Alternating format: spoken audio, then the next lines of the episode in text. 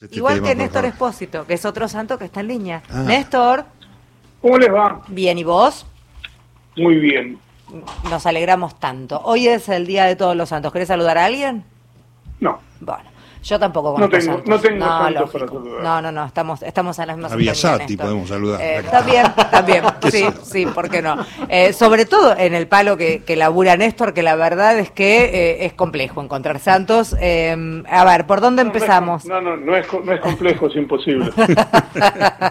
Empezamos por la noticia que daba ayer Mario y que tiene como eje el, la liberación de una de las detenidas por, por el atentado a la vicepresidenta y que vos venías diciendo que había poco sustento en, eh, en que permanezca detenida.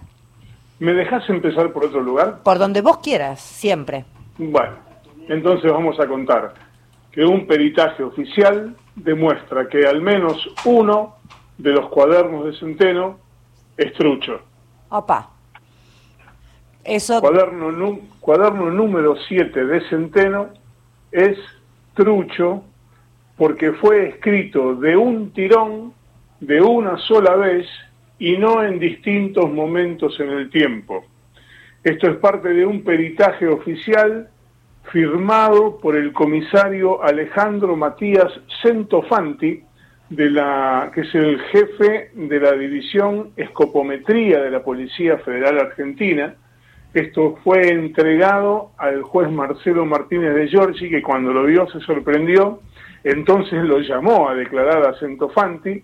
Centofanti declaró por Zoom el 28 de octubre, es decir, hace tres días, y mm, le preguntó este, el, el juez respecto de lo que había escrito en el informe. Yo te voy a leer textualmente qué es lo que dijo.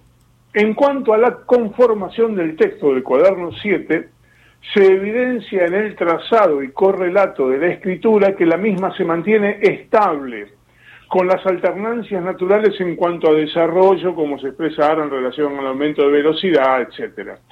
Esta determinación permite inferir una secuencia continua de escritura sin alternancia temporales.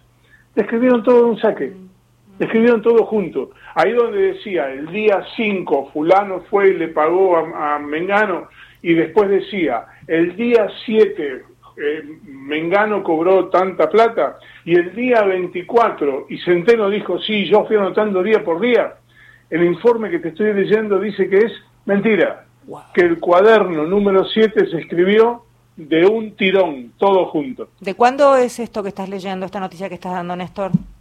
La declaración de este comisario es del 28 de octubre y lo que estoy contando es una primicia de Radio Nacional. Wow, wow, sí, impactante. ¿eh? ¿Esto qué implica a nivel judicial? ¿Cómo Mira, qué la verdad es que no, la verdad es que yo no puedo decirte qué es lo que va a generar.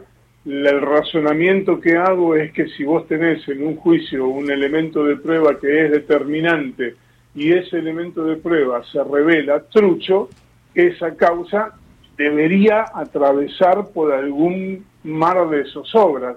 Pero la verdad es que es como Dorothy, yo no sé qué es lo que va a pasar aquí. Pero Néstor, lo concreto, lo que concreto es que el, exa- el, el peritaje es determinante. Se, se escribió de un saque. escúchame Néstor, este, esto estamos hablando de un cuaderno, no de fotocopia. No, lo que se analizó, a ver, la secuencia es la siguiente. Cuando arranca la causa, arranca con unas fotocopias.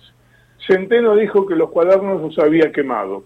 Luego esos cuadernos que Centeno había quemado se desquemaron y aparecieron los originales. Esos originales están preservados en la caja fuerte del Tribunal Oral Federal número 7, que en algún momento va a tener que ser el juicio. El tribunal, sobre los originales, sacó fotos de alta definición y este peritaje está sobre las fotos de alta definición de los originales, no de las fotocopias del principio, sino que agarraron los cuadernos, le sacaron fotos de alta definición y eso es lo que le dieron a las partes para que lo revisaran. Así aparecieron las 1.600 irregularidades respecto del empresario Armando Lawson y este peritaje oficial de la Policía Federal que estamos leyendo. Es increíble y pareciera como que alguien estaba dictando a otro que permanentemente estuviera escribiendo sin parar, este, más allá de lo que dice Centeno, que día por día iba escribiendo, ¿no? Esto está hecho todo junto. Eh, ¿Es un camino para que termine desmoronándose esta causa? Qué sé yo, la verdad es que no sé qué decirte, Mario. En circunstancias normales, en cualquier lugar del mundo, ante cualquier tribunal, una cosa de esta naturaleza, no solo terminaría con la causa, sino que habría mucha gente que tendría que dar explicaciones por esto. Eh, Néstor, Perdón, Néstor. Eh, ¿quién, ¿Quién es el que firma? ¿De parte de quién es quien está diciendo que esto fue escrito de un tirón y que fue de alguna manera, nada, armado? El que, el que firmó este, que hizo esta declaración, el que firmó este informe es el comisario Alejandro Matías Centofanti, que es el jefe a cargo de la división escopometría de la Policía Federal Argentina. ¿Qué es la escopometría? Para entender de quién estamos hablando y cuál es el rol, por eso te lo estoy preguntando, Néstor. El que hace el análisis de los documentos, el que hace el análisis de documentos escritos. Ajá, o sea que sería parte oficial, digamos. Sí, claro, es un perito oficial. Bien. Es un perito oficial. Bien. Eh, el Centofanti recomienda, además, porque él lo que te, puede decir es si fue escrito todo de, un saque o si lo escribieron en distintos momentos. Puede decirte si fue utilizada una sola lapicera o más de una. Puede contarte si la inclinación se corresponde con la letra de fulano de tal o no se corresponde. Él lo que dice es que sería necesario, además, un perito grafólogo para determinar aspectos de la personalidad de quien escribió esto.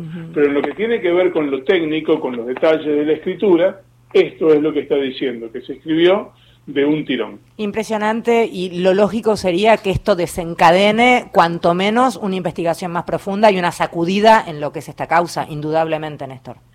Sí, pero lógica y Comodoro Pi rara vez van en la misma oración. Eh, la verdad, eh, dan ganas de seguir charlando y de seguir investigando en esa línea porque realmente, ¿cómo habrán recibido también los abogados que están defendiendo a Cristina y a todos los que están implicados en esto? ¿Tenés algún tipo de noticia, algún tipo de rebote? No, no todavía. Esto acaba de conocerse hace un ratito nada más todavía no, no, no conozco ninguna repercusión por parte de los abogados. Bien, estemos atentos porque la tarde va a estar llena de rebote de esta noticia que acaba de dar en exclusiva. Entonces, aquí para Radio Nacional, Néstor Espósito. Tenías razón, Néstor, había que empezar por ahí.